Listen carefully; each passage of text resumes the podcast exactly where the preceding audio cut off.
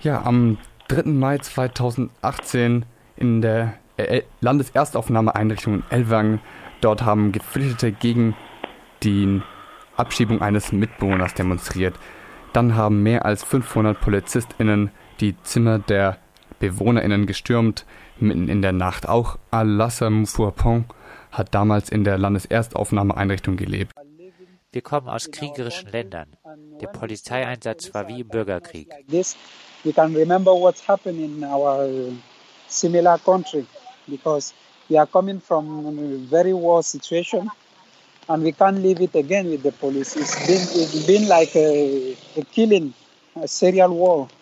You can't enter somebody's room when it's not closed. Du kannst nicht in ein Zimmer gehen, in dem du die Tür eintrittst, in dem du die Tür kaputt machst, obwohl du weißt, dass sie nicht abgeschlossen ist. Es war sehr beschämend, all dieses Polizeiverhalten zu sehen, die eigentlich da sein sollten, um uns zu schützen, uns aber stattdessen angegriffen haben. Ja, nach den Ereignissen vom 3. Mai wird Alassane Fourpont zum Ziel einer medialen Hasskampagne.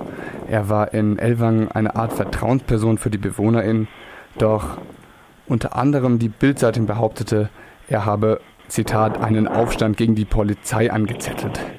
Obwohl er an den Ereignissen vom 3. Mai gar nicht beteiligt war, das bestätigte die Staatsanwaltschaft Elwangen und die Polizei. Dann wird er nach Italien abgeschoben, nicht um ein ungewöhnliches Vorgehen nach der Dublin III-Verordnung ist das Land für ihn zuständig, doch und nach Ablauf der Wiedereinreisesperre, also sechs Monate nach seiner Abschiebung, reist Alassane Fourpont wieder nach Deutschland. Doch die Bildzeitung interessiert das nicht und behauptet, er wäre gesetzeswidrig eingereist. Ich bin verbunden mit Roland Meister, dem Anwalt von Alassane Fourpont. Guten Tag. Hallo, guten Morgen. Ähm, ja, was für Auswirkungen hatte denn die Hetzkampagne der Medien? Auch Sie standen ja in der Öffentlichkeit, nachdem Sie ihn vertreten haben. Ähm, haben auch Sie Drohungen bekommen?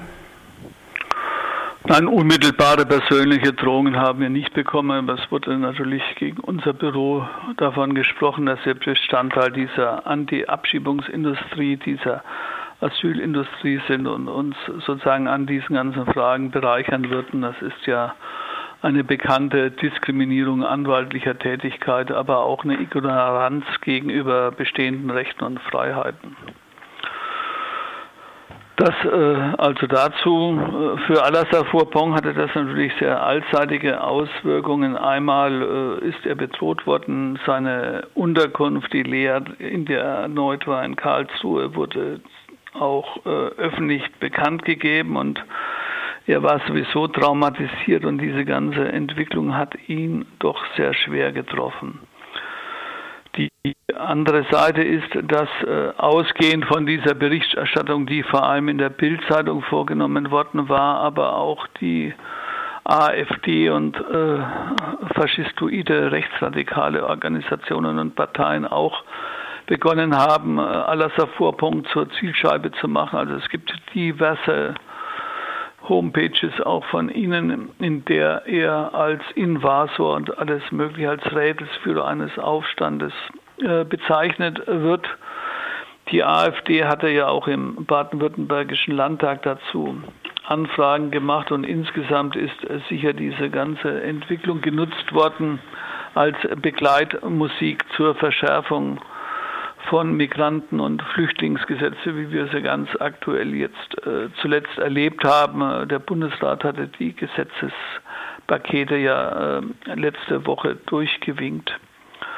Also das mal so ganz äh, als grober Überblick. Die andere Seite war aber auch, dass äh, Alassane Pong äh, aufgrund seines äh, Engagements, auch aufgrund des Widerstandes doch äh, ein, eine Person wurde, die auch äh, diese Selbstorganisation der Flüchtlinge, den Widerstand gegen diese Politik, auch gegen dieses Sterben im Mittelmeer äh, mit vorangebracht hatte und auch anderen Flüchtlingen äh, mit Mut gemacht hat. Wir können das feststellen, da wir seit vielen Jahren ja als unser Büro sehr aktiv auch ist in der ganzen Flüchtlingsarbeit.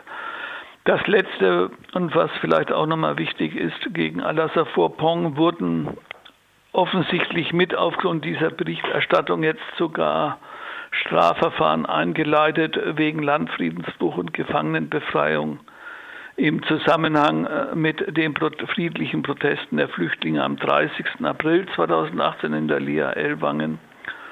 Seinerzeit äh, sollte ja ein Flüchtling aus dem Togo abgeschoben werden, was dann unterblieben ist und ihm wird jetzt vorgeworfen, in größeren Zusammenhängen, er sei hier maßgeblich dafür mitverantwortlich gewesen, dass diese Aktion gescheitert ist. Und wie gesagt, die Vorwürfe des Landfriedensbruches und der Gefangenenbefreiung sind nicht ohne, also vor allem nicht für einen Flüchtling. Wer, Soweit, ja. wer erhebt denn diese Vorwürfe? Die Staatsanwaltschaft. Staatsanwaltschaft in Baden-Württemberg konkret äh, betraut äh, ist mit diesen Vorgängen die Staatsanwaltschaft Ellwangen. Wurde das auch wieder Ziel einer medialen Kampagne, diese erneute Anklage? Oder es ist noch ein Ermittlungsverfahren, es ist noch keine hm. Anklage, das ist bislang noch nicht Gegenstand öffentlicher Berichterstattung, wird es aber sicher noch werden. Wobei das Interessante ja ist, dass äh, ansteht ja die Verhandlung über die Klage, die er selbst erhoben hat gegen das Land Baden-Württemberg im Zusammenhang vor allem mit dem Polizeieinsatz am 3. Mai 2018, wo es ja unserer Ansicht nach, was aber auch unterstützt wird durch Urteile in anderen Verfahren und äh, die Rechtsauffassung für vielen auch Verfassungsjuristen, dass es nicht rechtmäßig war, dass die Polizei mit einem Großeinsatz von über 500 Polizistinnen und Polizisten hier die Lea Ellwangen gestürmt hat und ohne jegliche rechtliche Grundlage, ohne Gerichtsbeschlüsse hier Durchsuchungen, Beschlagnahmen und zeitweise und teilweise auch in Gewahrsamnahmen vorgenommen hat. Lass uns doch mal kurz über die Berichterstattung der Bildzeitung reden. Sie hatten ja dagegen geklagt. Um welche Aussagen ging es denn da im Januar? Es ging vor allem ging es um die Aussage, dass Alassar Furpong angeblich Rädelsführer eines Aufstandes äh, gegen die Polizei gewesen sei, dass die Polizei dabei in Mitleidenschaft äh, gezogen worden sei, dass ähm, er sozusagen mitverantwortlich dafür gewesen sei, dass in Ellwangen ein sogenannter rechtsfreier Raum, also ein Raum, in dem keine Gesetze mehr gelten würden, äh, geschaffen worden ist, dass er ein Gewalttäter sei, aber auch, dass er entgegen äh, bestehender Einreiseverbote wieder nach Deutschland eingereist sei. Und äh, das Wichtigste ist an sich gewesen, er war als krimineller Gewalttäter und Rädelsführer eines Aufstandes gegen die Polizei unter Bildnennung, unter Bild eines Veröffentlichung eines Bildes von ihm, aber auch unter Veröffentlichung seines Namens dargestellt worden. Und wir haben den Antrag gestellt im, beim Landgericht Hamburg auf Unterlassung einer ganzen Reihe von Aussagen und haben hier auch in wesentlichen Bestandteilen Recht bekommen, so äh, dass er mittendrin in Tumulten gewesen sei. Aber andere Aussagen, die wir wollten, dass sie äh, unterlassen werden, hat äh, das Landgericht Hamburg gesagt, nein, die sind zulässig, weil die Bildzeitung angeblich ordnungsgemäß recherchiert hat, unter anderem indem sie ausführlich auch Auskünfte beim Innenministerium des Landes Baden-Württemberg eingeholt hat. Da ging es um die Aussage, dass das Alassane Fourpont gegen, entgegen einem bestehenden Einreiseverbot angereist ist. Genau.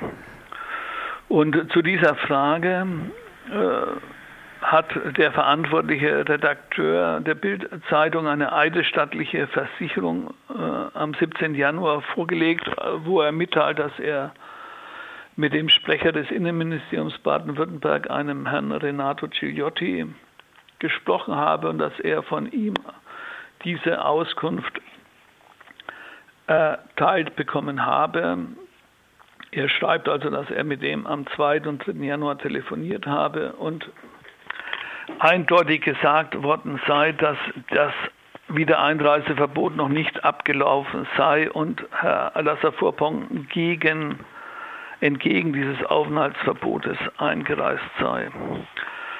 Wir haben daraufhin das Innenministerium in Baden-Württemberg direkt angeschrieben und uns auch über das Verhalten des Renato Cigliotti beschwert.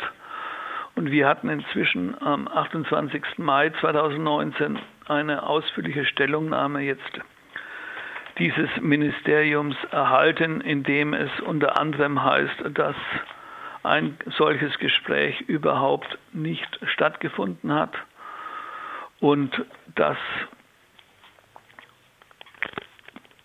mit dem Herrn Mühlebach nicht gesprochen sei. So heißt es wortwörtlich, also äh, nehmend auf die Pressestelle und die fachlich zuständige Abteilung des Innenministeriums. Ich zitiere, beide Stellen verneinen ebenfalls eine Auskunft des fraglichen Inhalts gegeben zu haben.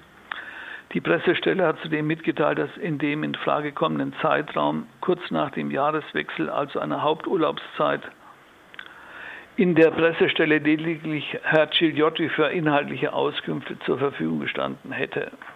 Und der sagt dann, wie gesagt, also solches habe er nicht gesagt. Und das Schreiben des äh, Innenministeriums endet dann, wir bitten um Verständnis, dass hier letztendlich widersprechende Aussagen vorliegen, die unsererseits nicht weiter aufklärbar sind. Es lässt sich somit nicht positiv feststellen, dass Herr Gigliotti oder jemand anderes aus dem Innenministerium die Aussage getroffen hat, dass eine Wiedereinreisesperre noch bestanden hat. Also eine eindeutige Erklärung des Innenministeriums, dass was in der eidesstattlichen Versicherung des Bildzeitungsredakteurs gestanden hat, so nicht zutreffend ist.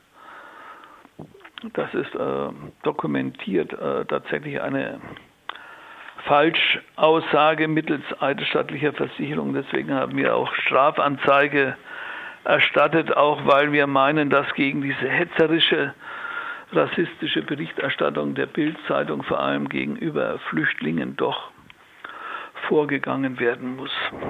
Ja, vielen Dank, Herr Meister, ja. für den Einblick in das Verfahren gegen die Bildzeitung